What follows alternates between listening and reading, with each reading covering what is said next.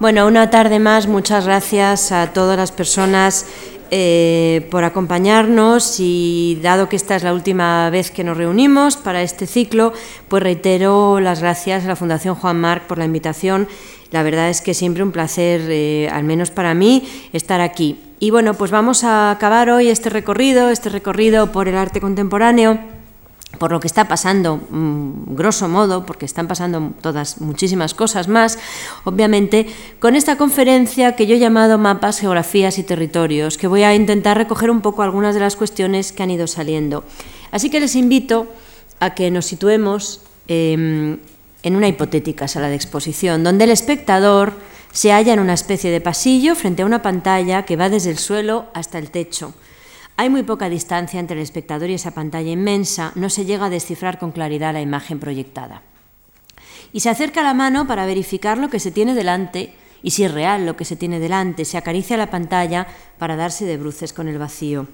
Una voz sensualísima en el vídeo proyectado va contando historias con un tono cómplice de intimidad y un sonido se oye amplificado. Una gota de agua cae por algún lugar de la escena que está recogiendo el vídeo que aparece proyectado.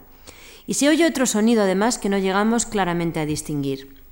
Nos alejamos un poco para tratar de captar la imagen y la pared nos impide percibir la textura precisa de ese pie, que el estilo del vídeo desvela finalmente, pero nunca la proyección en la pared, al cual alguien está cortando las uñas, unas uñas que van cayendo en un juego que parece sin duda el epítome exasperado de cualquier sueño fetichista.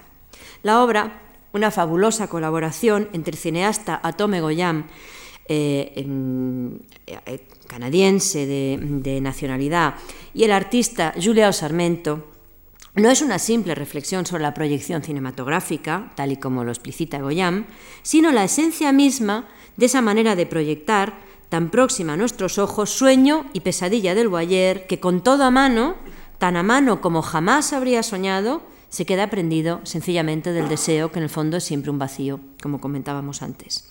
Y de este modo extiende lo que sería un cierto erotismo implícito en la obra de la pantalla borrosa, escapándose también al cuerpo mismo del espectador tambaleado en su posición, porque no consigue ver.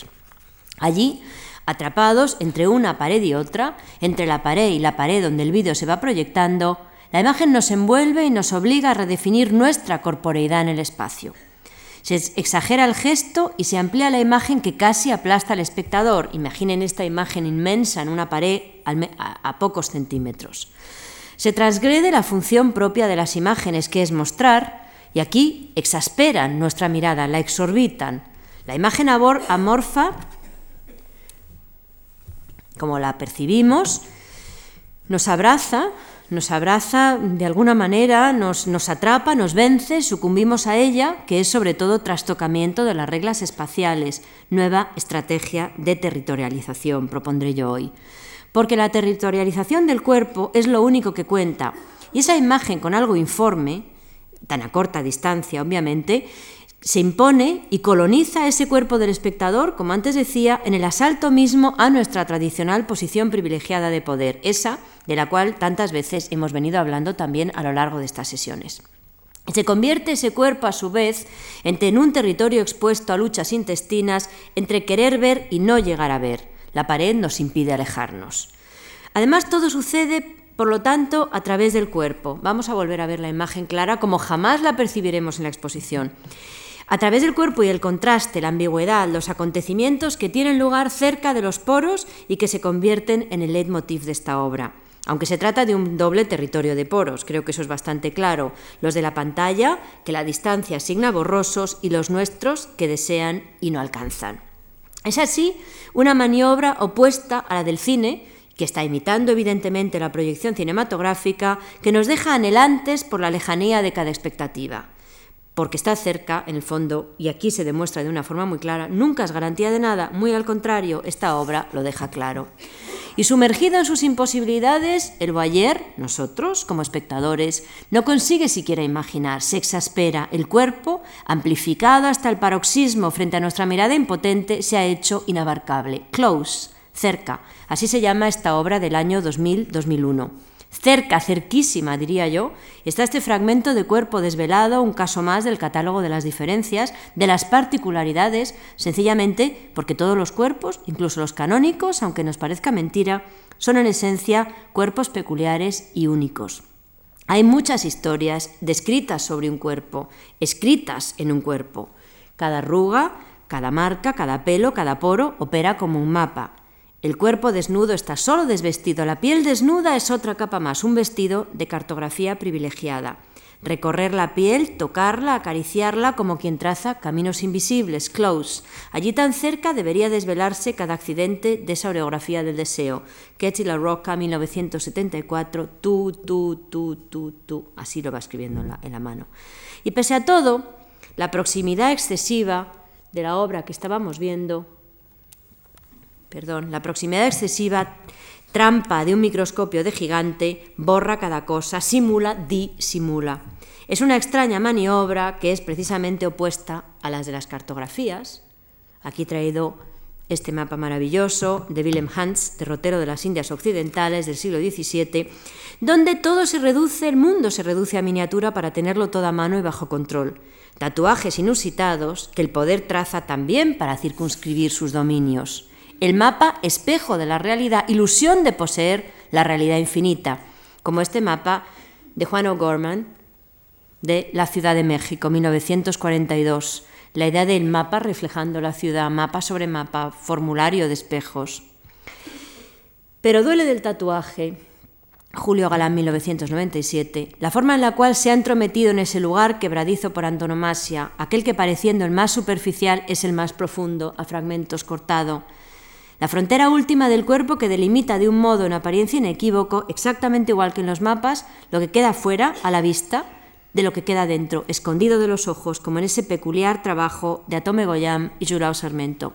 Aunque basta un rasgón sobre la piel asintomática el interior aflora, en el fondo no estaba tan hondo. Duele del tatuaje porque ha transformado la piel sana o el hecho mismo que haya transformado la piel sana sin marcas en una piel sintomática a su manera enferma, como esta imagen de Giulio Calán L'Inizio, 1997, como antes les decía, una epidermis lacerada que a cada instante amenaza con desvelar el interior oculto y protegido por la piel, que es algo en el fondo tan frágil. Incluso cada arruga es una frase en la historia de los propietarios, la piel chivata lo cuenta todo. Así la piel de Zuleika, que el alemán Otto pinta en 1929, Diario de Bitácora, narra un relato triste que la convierte en libro el más locuaz y terrible de los libros. Esta mujer era una mujer de feria, evidentemente, piel para ser leída. En el fondo, cada epidermis tiene algo de volumen sobre un estante. Solo hace falta aprender a descifrar los alfabetos que las circunstancias han ido grabando sobre la piel y los cuerpos. La piel termina por ser, de manera simbólica, el lugar donde lo invisible se hace visible y donde los fragmentos se reúnen, contrariamente a lo que decía Julio, Galán, donde se encuentran y se entremezclan lo que queda fuera y lo que queda dentro. Esas dos realidades que hubieran debido permanecer irreconciliables, ¿por qué no? Otra vez nuestro amigo Santiago Sierra. Piel, camino pagado, autopista de peaje, diría yo. Piel máscara, libro no obstante, como el territorio sobre el cual el relato toma sentido.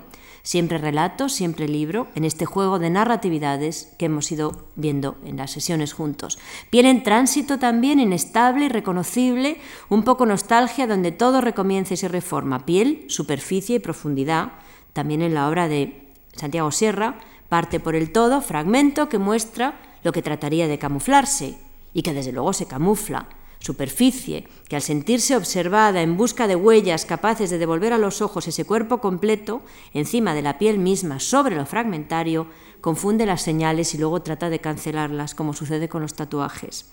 Esa ha sido y es la función del maquillaje en Occidente, crear una segunda piel que encubra los síntomas, cualesquiera que sean, y configure una especie de máscara para borrar las imperfecciones. De hecho, el cometido del maquillaje en esta cultura no es ceremonial como sucede en otros grupos, o no lo es al menos de la misma forma, aunque posea ciertas connotaciones iniciáticas muy degradadas, como la mayor parte de nuestros símbolos y rituales en Occidente. Más importante aún, yo diría que en Occidente, y contrariamente también a otras culturas, el maquillaje deberá fingir no estar. Será aquello que tapando la piel deberá aparentar no habitarla. Tanto que Baudelaire, y también retomo un poco el el protagonista de nuestra primera sesión, y con él, evidentemente, comenzábamos el recorrido, se siente obligado a defender ese maquillaje y animar su uso no disimulado en el texto El elogio del maquillaje que citaba yo hace un minuto en la clase o como, bueno, en la sesión que teníamos anteriormente y cito de Baudelaire. Así, si se me comprende bien, la pintura del rostro no debe ser empleada con el fin vulgar e inconfesable de imitar la bella naturaleza y de rivalizar con la juventud. Se ha señalado, por lo demás, que el artificio no embellece la fealdad y que no puede servir sino a la belleza. ¿Quién se atrevería a asignar al arte la función estéril de imitar la naturaleza? El maquillaje no tiene que esconderse ni evitar dejarse percibir, puede al contrario exhibirse, si bien no con afectación, al menos con una especie de candor. Hasta aquí la cita. Maquillaje, pues, que tapa los tatuajes como aquello que tapa lo que tapa aquello que hay debajo, disimuladamente. Maquillaje que se pega a la piel como una segunda piel, esa epidermis perfecta que exige la etiqueta la que devuelve una imagen sana del cuerpo completo, piel sin tachaduras, uñas cortadas. Pero maquillaje por encima de todo, proceso modificable, de quita y pon. A Occidente la verdad es que no le gustan nada las decisiones radicales en cuestiones de piel, ni de identidad, ya lo hemos ido viendo, y escoge siempre procesos reversibles, caretas, maquillajes, transformaciones en el territorio de la representación. Aquí está William Wegman, ¿no? Se puede quitar y poner, pero finalmente como digo, territorio de la representación, eligiendo siempre aquellos procesos de los cuales es posible desposeerse como quien se despoja de una prenda molesta. ¿Qué más da? Era solo una foto. Quizás por eso inquieta esta imagen, incluso siglos más, incluso años más tarde, casi un siglo más tarde, esa epidermis garabateada de Zuleika, escrita fuego imborrable, como las historias de amor que dolió perder. Pese a todo, con frecuencia debajo de la piel solo hay piel, y es ahí justamente donde reside la paradoja, porque basta un rasgón, decía yo antes, y el interior aflora, y al tiempo se esconde el interior de los ojos. ¿Dónde empieza la piel y dónde termina? ¿Qué relatos cuenta y cuáles calla? Sobre todo, si la frontera de la piel es dudosa, si ella misma es frontera, aquella mar interior y aquella mar exterior. ¿Cómo establecer la demarcación en el cuerpo, en el relato, en el texto, en la piel o lo que es lo mismo en la historia? Este es un mapa de castas de la Nueva España 1777 de José María Barreda, otro mapa para la historia con mayúscula. El grupo General Idea o Idea General, formado en 1968 por dos artistas canadienses, un italo-canadiense y un brasileño, reflexiona a propósito de las pieles en 1992, una fecha además muy propicia, por cierto, para las cartografías, eh, desde luego, y sobre todo para las reflexiones sobre lo impuesto en las cartografías, diría yo. Mestizo, mulato, lobo, cuarterón, catamulato, morisco. Ya han visto ustedes que hay unas pequeñas diferencias en los puntitos de color que en el fondo son los que nos están dando las distintas variedades de piel, exactamente igual que en ese mapa de las castas de la Nueva España.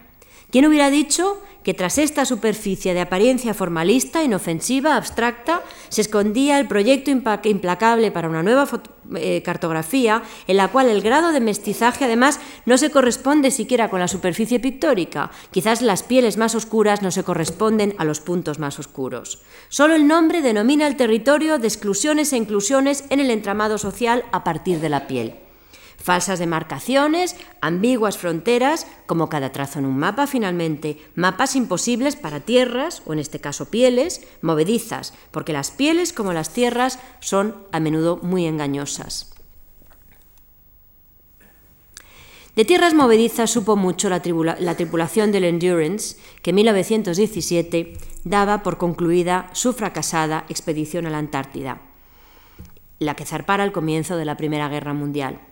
Al mando de la misma había estado Sir Shackleton, quien unos cuatro años después del regreso de esa aventura llena de sinsabores de esas tierras inhóspitas y heladas, el infierno, como las describió en una carta a la mujer tras rescatar a su tripulación en Isla Elefante, partía de nuevo hacia un viaje que para él sería el último.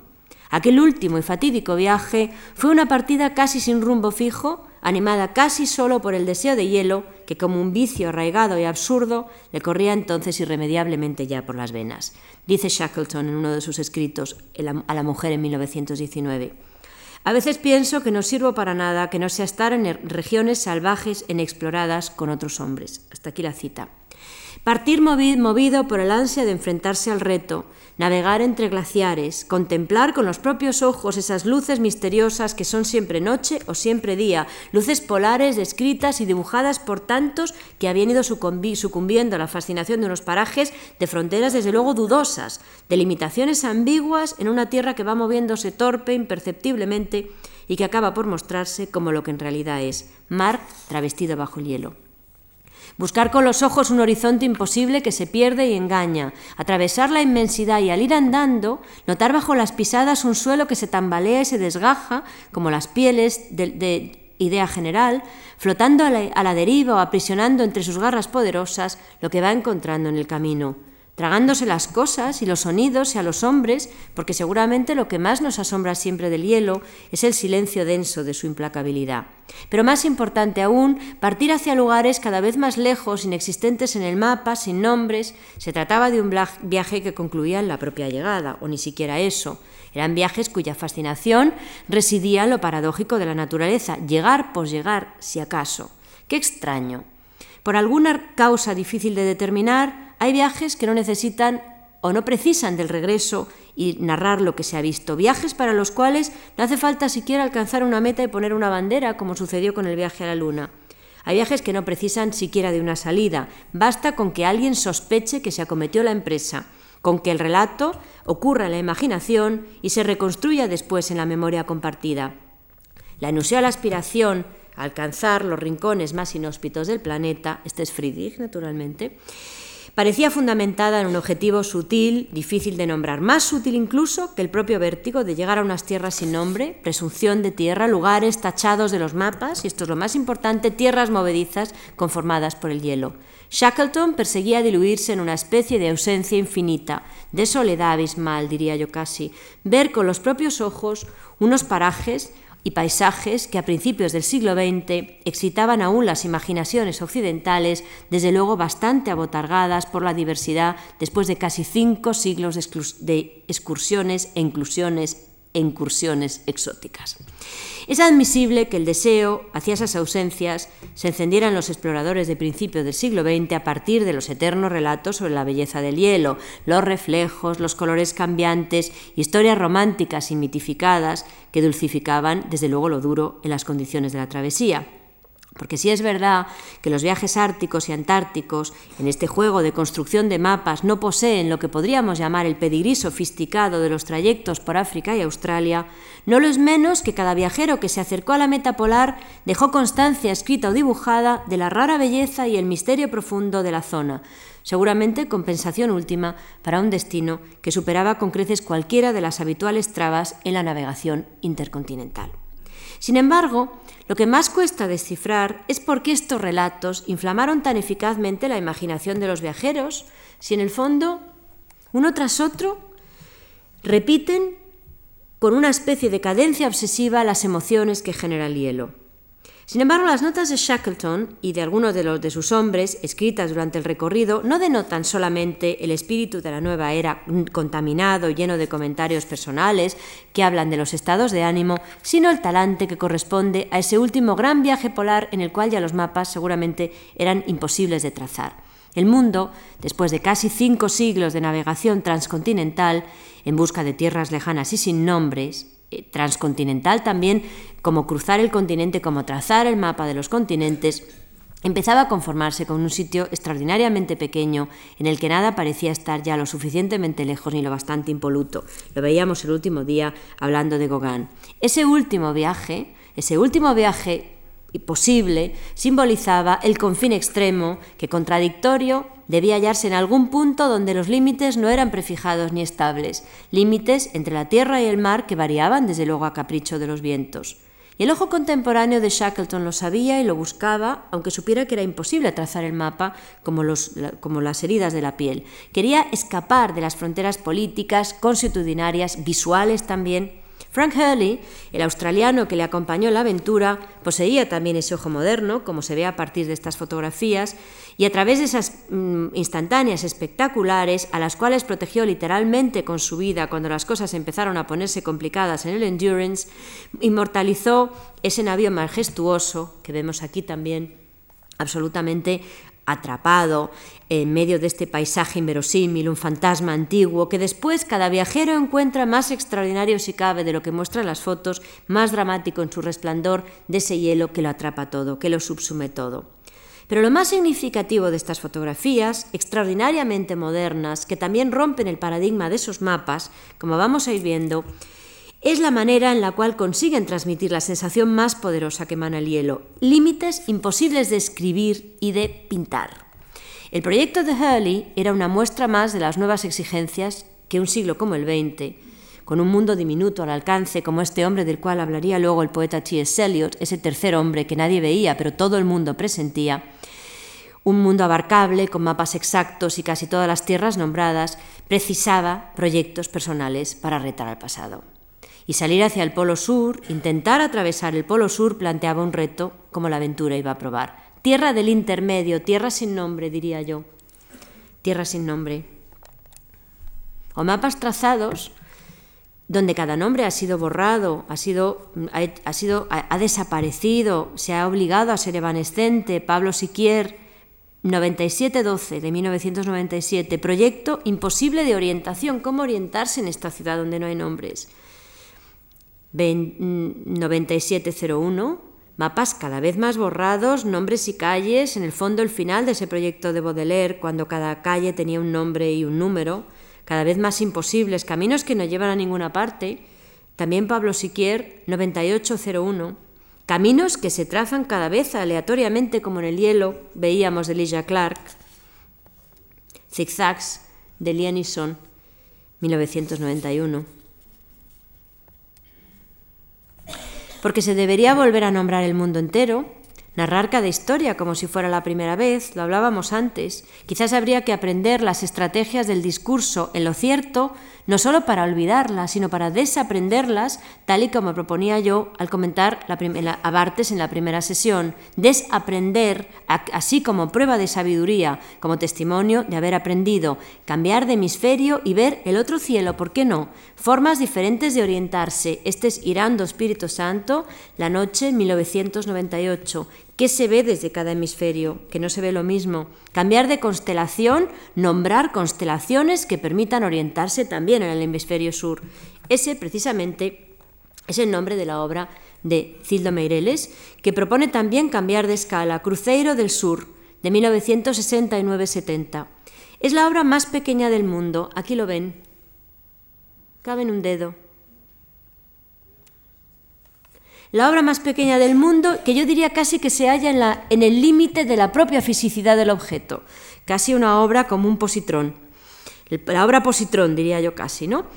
Eh, esta obra que se halla, como digo, eh, en el límite del objeto y que idealmente debe ser expuesta sola en la sala de un museo, así tuvimos ocasión, iba a decir, de verla, pero yo diría casi que de sentirla o de, pensar que estaba allí en el Museo de Arte Reina Sofía en Madrid, donde estaba sola, en el fondo al albur de cualquiera que pudiera pisarla, pudiera llevársela en el zapato sin darse cuenta, una obra tan frágil. Y pese a todo, cargada de una fuerza inmensa, porque este pequeño cubo, pequeñísimo cubo, insisto, que otra vez, como casi el vídeo, nos permite esta especie de, ampliación del dedo, otra vez ese mapa en la piel, ¿no? que son nuestras huellas dactilares, nos permite ver. Ese pequeño cubo, como digo, está constituido por una mitad de roble y una mitad de pino. Árboles mágicos en la cosmogonía de los tupi. recuerdan que, al principio de estas sesiones yo hablaba de Osvaldo Andrade, tupi o no tupi, la idea de Brasil y la antropofagia como parte de esa, de esa idea cultural. Los tupis del Brasil, entidades mágicas, como digo, eh, el pino y el roble, que, cuya unión produce en esa cosmogonía, cosmogonía tupi el fuego.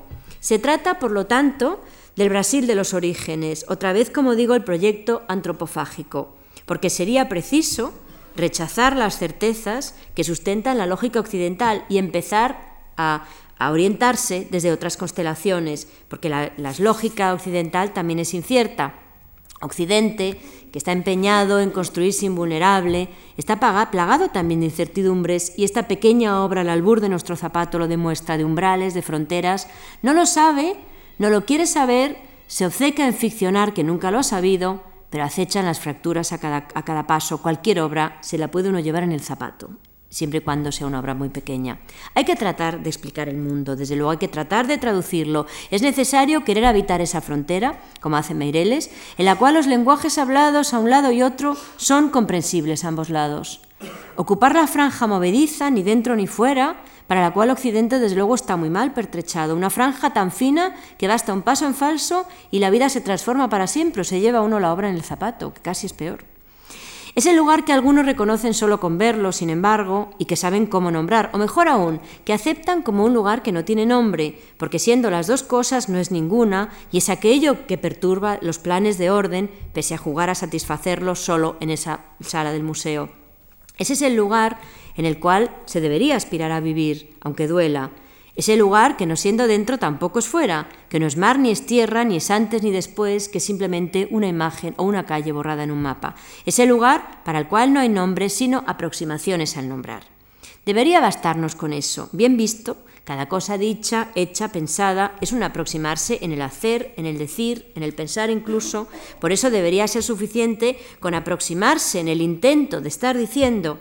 También las palabras son borde, desde luego, como el hielo infinito, igual que son bordes las historias. Comenzarlas no es garantía de terminarlas, al contrario, porque los finales de las historias son siempre forzados. Ese pánico intenso a que el mundo quede abierto, tan diferente del mundo al cual Occidente aspira cada cosa en su sitio. Bola del mundo. Gabriel Orozco, Bola en agua, 1994. Mapa del mundo, mapa mundi. Falsos mapas y falsos mundos también. Vosotras palabras, levantaos, seguidme, y aunque ya estemos lejos, demasiado lejos, nos alejaremos una vez más hacia ningún final. No aclara. La palabra solo arrastrará otras palabras, la frase otras frases. El mundo así quiere definitivamente imponerse, quiere estar dicho ya. No las digáis. Palabras, seguidme, que no se vuelva definitiva este ansia del verbo y dicho y contradicho. Escribía Ingeborg Bachmann con motivo del encuentro con Eli Sachs. Hacía tiempo que no había escrito poesía por no encontrar las palabras necesarias, palabras no gastadas, palabras que remontaran a esa cosmogonía donde dos elementos hacían fuego, como veíamos en el caso de Meireles, y por tanto palabras capaces de decir lo indecible. Sin embargo, Bachmann no se baja más de la poesía radicalmente, al contrario, sigue buscando nuevos hemisferios y nuevas, eh, nuevas constelaciones desde las cuales orientarse.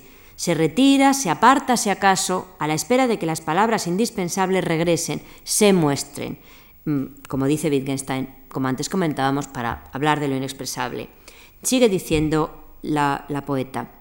No descuido la escritura, sino a mí misma. Los otros saben, Dios lo sabe, qué hacer con las palabras. Explica en el último poema Nada de delicatessen. Y sigue diciendo, he aprendido a ser sensata con las palabras que hay sigue reflexionando. Lo otro, lo inexpresable, no se puede decir, simplemente se muestra, son palabras que caen por el suelo. Pero es lo otro lo que está buscando Bachmann y lo que creo que muestran o buscan muchos de esos artistas. Es otro que se muestra la palabra, que pese a no aclarar nada y arrastrar solo más palabras, a pesar de no poder decirla, termina por concretarse en el intento infinito de hallarla, a la espera de que se aparezca, que habite incluso el lugar del silencio. Dice Bachmann, ¿Quién sabe cuándo pusieron fronteras al país y rodearon los pinos con alambre de espino? ¿Quién sabe qué buscaron en la cresta, en la cima? ¿Una palabra? Bien la guardamos en la boca. Se pronuncia mejor en ambas lenguas y aunque enmudezcamos, será germinada, dice la poeta.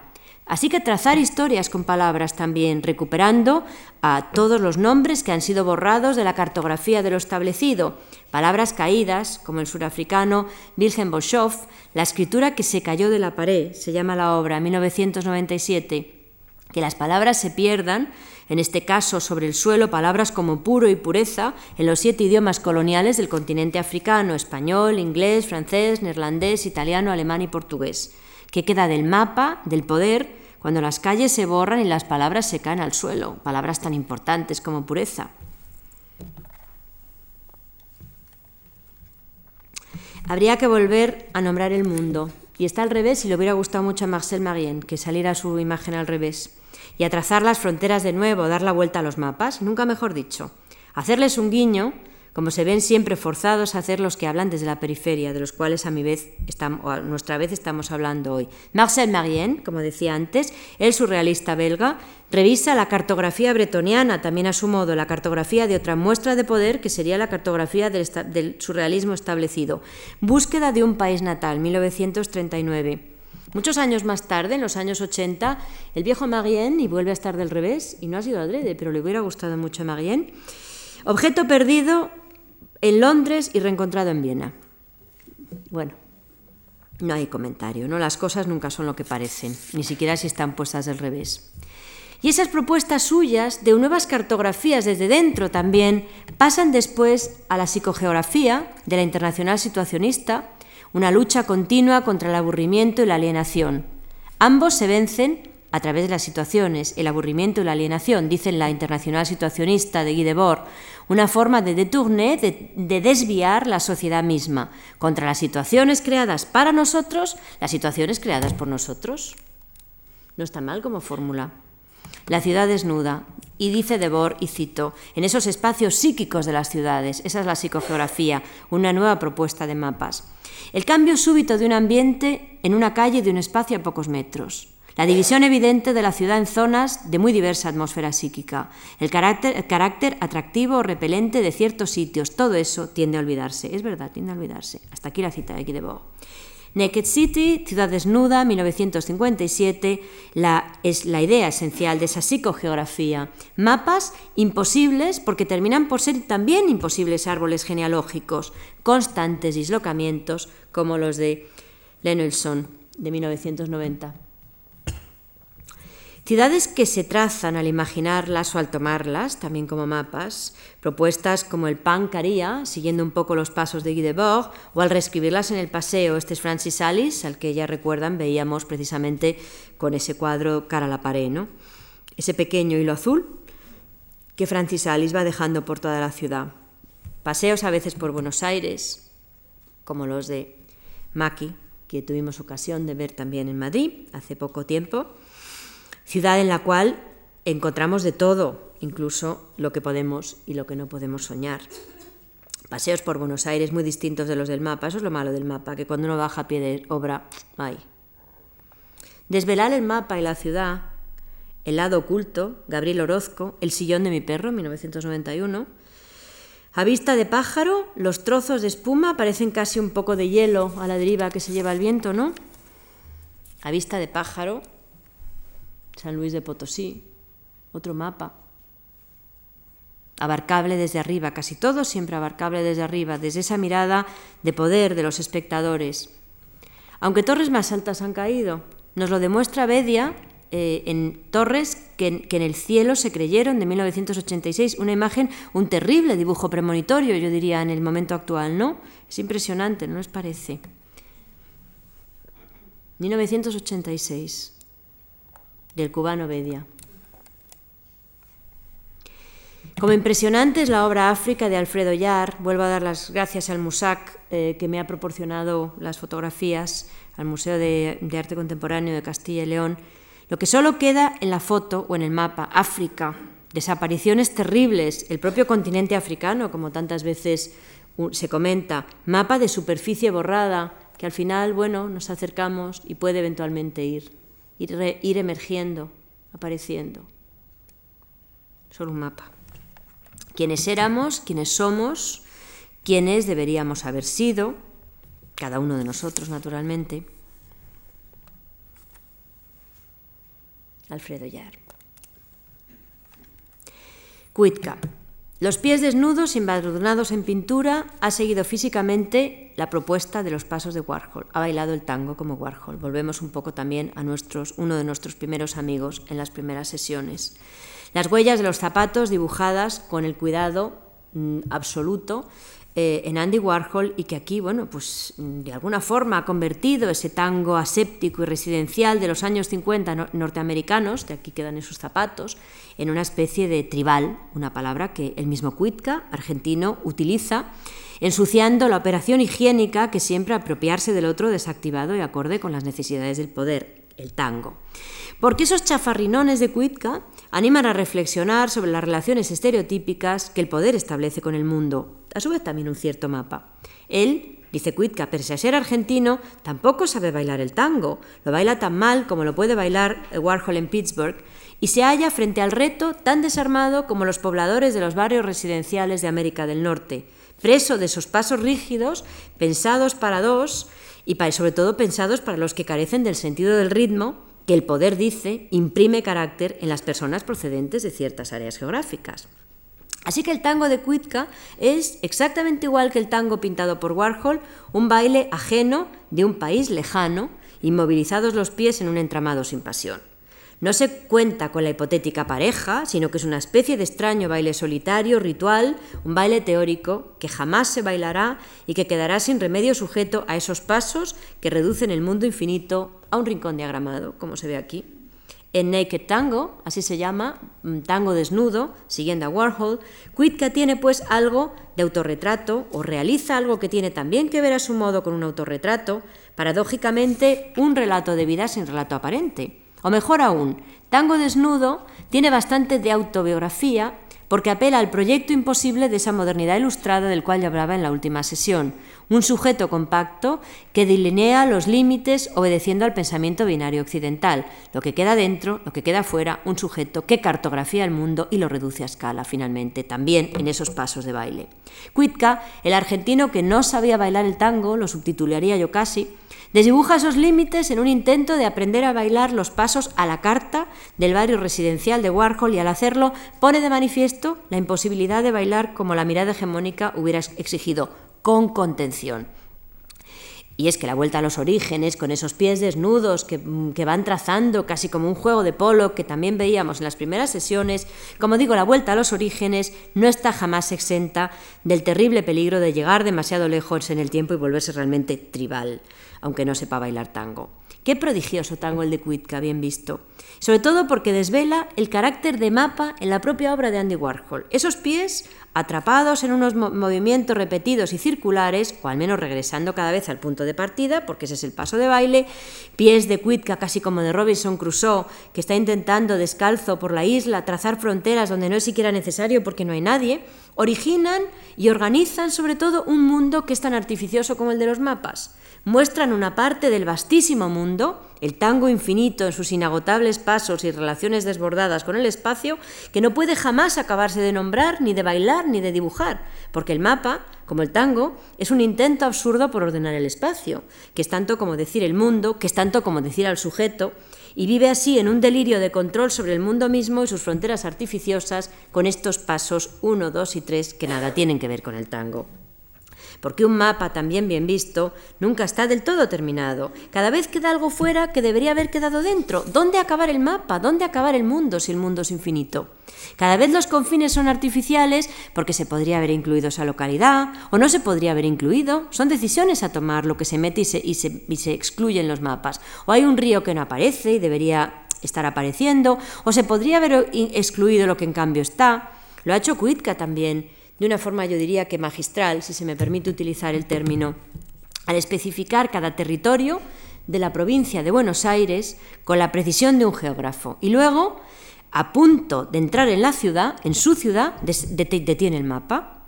Es una propuesta autobiográfica que, como él mismo explica, toma mucho de Berman quien en las mejores intenciones termina el relato justo antes de su nacimiento. Seguramente alguno de ustedes lo recuerda. Y toma también mucho de Warhol, porque a través de esta lectura de, de Kuitka también se puede revisar a Warhol pues era entendido como Warhol es por antonomasia el artista de las omisiones. Lo veíamos al principio de estas, de estas eh, eh, sesiones juntos, empeñado en mostrar lo que no está. Y baila el tango sobre sus trazas y que son anteriores a la aparición misma del cuerpo bailante. Y así va trazando un nuevo mapa que paradójicamente se limita a añadir otra capa, la capa de invisibilidades y malentendidos, como este mapa de Buenos Aires, ¿no? El sujeto que al bailar se fractura más si cabe y acaba por desbordar el mapa, como esta especie de caminos justo a punto de entrar a Buenos Aires y ahí el mapa termina. Porque se ve solo lo que no está. Eso yo creo que es muy claro. Y en el mapa se ve lo que el mapa no muestra. Echamos de menos lo que el mapa no muestra, siempre. El resto, lo que está, lo que cree verse, no tiene relevancia alguna para el relato.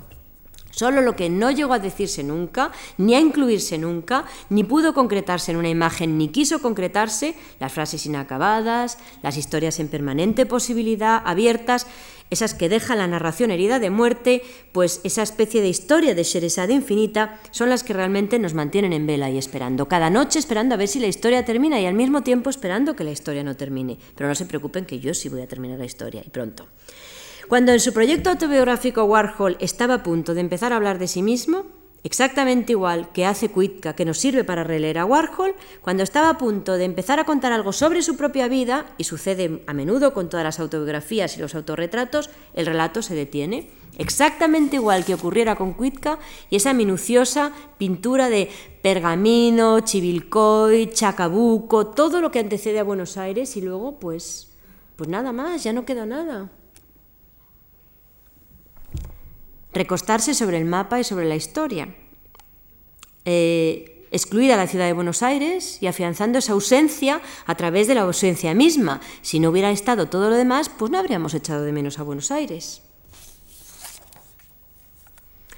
¿Cómo establecer así la demarcación en el texto si este texto siempre tiene algo de cuerpo y de piel y las palabras que lo ocupan son engañosas como los tatuajes de nuestra amiga Zuleika? Y aparentan decir cosas cuando solo las callan. Otra vez, Bedia, un hombre mapa. ¿Cómo acabar el texto? ¿Dónde terminarlo? ¿Cómo concluir una historia? ¿En qué lugar establecer el final? Y más aún, ¿por qué la necesidad reiterada de clausurar las historias, de terminarlas, pase lo que pase, terminarlas incluso mal, pero terminarlas? Porque curiosamente, lo que determina el placer de la narración es el final, que la historia termine. Y es ahí donde reside la mayor contradicción, probablemente. Deseamos con vehemencia escuchar esas narraciones y hacemos cada vez como si no supiéramos el final y al tiempo esperamos que terminen, casi cuando, e, igual que cuando éramos niños, y el mundo vuelva a quedarse en silencio. Por eso finalmente es irrelevante conocer el final de antemano. Y no obstante, ¿quién querría vivir en un mundo en silencio y sin historias? Dice Foucault. Si no hay padre, ¿para qué seguir contando historias? No se vincula todo relato con el Edipo. Contar no es siempre buscar el origen, decir sus querellas con la ley. Hasta aquí la cita, pero si hay padre, siempre hay padre. Y para exorcizar a ese padre omnipresente, la narración comienza, termina para satisfacerle. Todo vuelve a estar en orden, como en estos mapas, porque la narración concluida es una puesta en escena tranquilizadora que reproduce la ilusión de un mundo clasificado, aquel que ha sabido respetar el orden establecido por ese Padre invisible. Es casi la idea de correr a través del texto en busca de la última página, esa última letra, ese punto que nos dará como lectores, también como espectadores, la seguridad de que pese a todo el mundo mantiene su rigor, contenido en esa escala, en ese mapa. Ciertamente una historia sin final tiene mucho de inquietante y desestabilizador, igual que las melodías atonales, que la obra que desborda el mapa, eh, que la obra que desborda el, mar, el marco ese mapa como herida, el mapa como herida, incompleto, que mantiene al espectador sometido a una sensación semejante a un nudo, casi dolorosa. Es probable que la urgencia de terminar las historias, en este caso es Adriana Varejao, surja de la perentoriedad del control sobre la realidad. Vamos a rasgar el mapa, vamos a romper el mapa, vamos a herir el mapa. Ese final del texto es su falso placer si bien el auténtico goce sería dejar las frases incompletas, infinitas al infinito, como les corresponde por derecho, dice el mismo Bartes. ¿No es el lugar más erótico del cuerpo eh, allá donde la vestimenta se abre, la intermitencia, la piel que centellea entre dos piezas, el pantalón y el jersey entre dos bordes, la camisa entreabierta entre el guante y la manga, es ese centelleo el que seduce, o, mejor, la puesta en escena de una aparición-desaparición. Hasta aquí la cita, que me parece que es muy apropiada para esta imagen de Adriana Varjao de este mapa imposible, roto, herido. Concluir las frases es una práctica admitida que no tiene que ver mucho con la naturaleza del lenguaje y mucho menos con la de las historias. El mismo Foucault recuerda que los dioses envían las desdichas a los mortales para que las cuenten, pero no es menos cierto que, como sigue diciendo el filósofo, los mortales las cuentan para que las desdichas nunca lleguen a su fin. Hasta aquí la cita. Así que contamos historias para no morirnos. Narramos historias también, en este caso, a través de lo visual, para no morirnos, con la falsa esperanza de que mientras la narración no se termine, como ese tango de Kuitka, la muerte no va a venir por nosotros. Narramos como método de exorcismo ante la muerte, diría yo casi. Esa es, entre otras, la estrategia de Sheresade. Esta es Hanane Alali, una mujer afincada en Londres que habla precisamente de, ese cubrir y encubrir con una serie de primeros planos que está mostrando continuamente a unas imágenes de esas Sherezades, la mujer que cuentan que las mujeres que cuentan historias en apariencia infinitas, porque es un loop a la que seguramente no deberían haber terminado nunca, concluido nunca. Y cuentan las historias, además y sobre todo, también como Sherezades, para salvar su vida, o al menos para aplazar el momento de la supuesta muerte. Es una estrategia clásica en la tradición narrativa, el aplazamiento, un juego que mantiene al lector, en este caso al espectador, despierto, y a la narradora viva, a las narradoras vivas, sencillamente para poder proseguir el relato. Sheresade continúa contando lo que no se acaba y mantiene a su público en vilo, deseante, aunque, y aquí es donde reside la mayor de las paradojas, también en este vídeo, atrapa a quien escucha, sobre todo quizás en espera del final, ansiando ese final que volverá a poner el mundo en orden, falsamente en orden, un nuevo mapa de falso orden. De hecho, la historia infinita, como antes decía, lo natural de una historia que no se acabe nunca, como la historia de Sheresade, termina por ser un atentado contra la impuesta ordenación de las cosas. La narración al infinito, la que no tiene final, revela un particular que desbarata el orden y lo subvierte, como estas mujeres que en primeros planos se, tapan y se destapan, casi la antítesis de esas mujeres de Jérôme, aunque las sigamos mirando de alguna forma, aunque sigamos en nuestra posición de espectadores, pero ya desde luego mucho más asaltados, mucho más implicados en la historia de estas mujeres, porque nos están contando su propia historia desde ellas mismas. Cada cosa dicha estará solo dicha media. Si el mundo infinito no está nunca narrado del todo, y cada historia va a llevar a otra historia y otra historia y otra historia, sigue diciendo Foucault. Un episodio contado por Sheresade cuenta cómo ésta se ha visto obligada durante mil y una noches, etc. La estructura de espejo está aquí explícitamente dada. En el centro de la misma, la obra ofrece una psique, espacio ficticio al más real, donde aparece en miniatura y precediéndose a sí misma, puesto que se cuenta en medio de tantas maravillas pasadas, en medio de tantas otras noches. Y esa noche privilegiada, dice el filósofo, tan semejante a las demás, mm, un espacio se abre semejante a aquel en la que ella constituye solamente un ínfimo rasgón y descubre en el mismo cielo las mismas estrellas. Se podría decir que hay una noche más y que mil habrían bastado. La noche que sobra, porque en el fondo cuenta la misma historia. Gadarivian, 1998, seguramente algo redundante e inacabado en esta historia de Sheresade, estas modernas Sheresade, algo exótico también del sueño de otro, de esas cartografías, que contribuye al ansia por ese final que recoloque el mundo en su orden anterior, un orden anterior que yo creo que ya no es posible volver a alcanzar. Se trata quizás del exotismo de esa H aspirada de Scheherazade, que de pronto se cae el nombre en la transcripción al francés de la protagonista de la novela de Leila Sebar, la escritora argelina, que como digo da a la protagonista de su novela el nombre de la famosa sultana, que finalmente era desde luego una contadora de historias, una intelectual. En esa H de Scheherazade, como antes decía, muda en francés, eh, en el fondo tiene algo de esa mil y una noche, o de esa noche mil y una que sobra y que resulta el exceso, el exceso último, el ínfimo rasgón en la identidad de la protagonista, de, la, escritora, de la novela de la escritora argelina, quien en su condición mestiza, casi como la idea general, los de general idea, los, artistas, como digo, en su condición mestiza, como en este caso, estas mujeres que de repente se están convirtiendo en,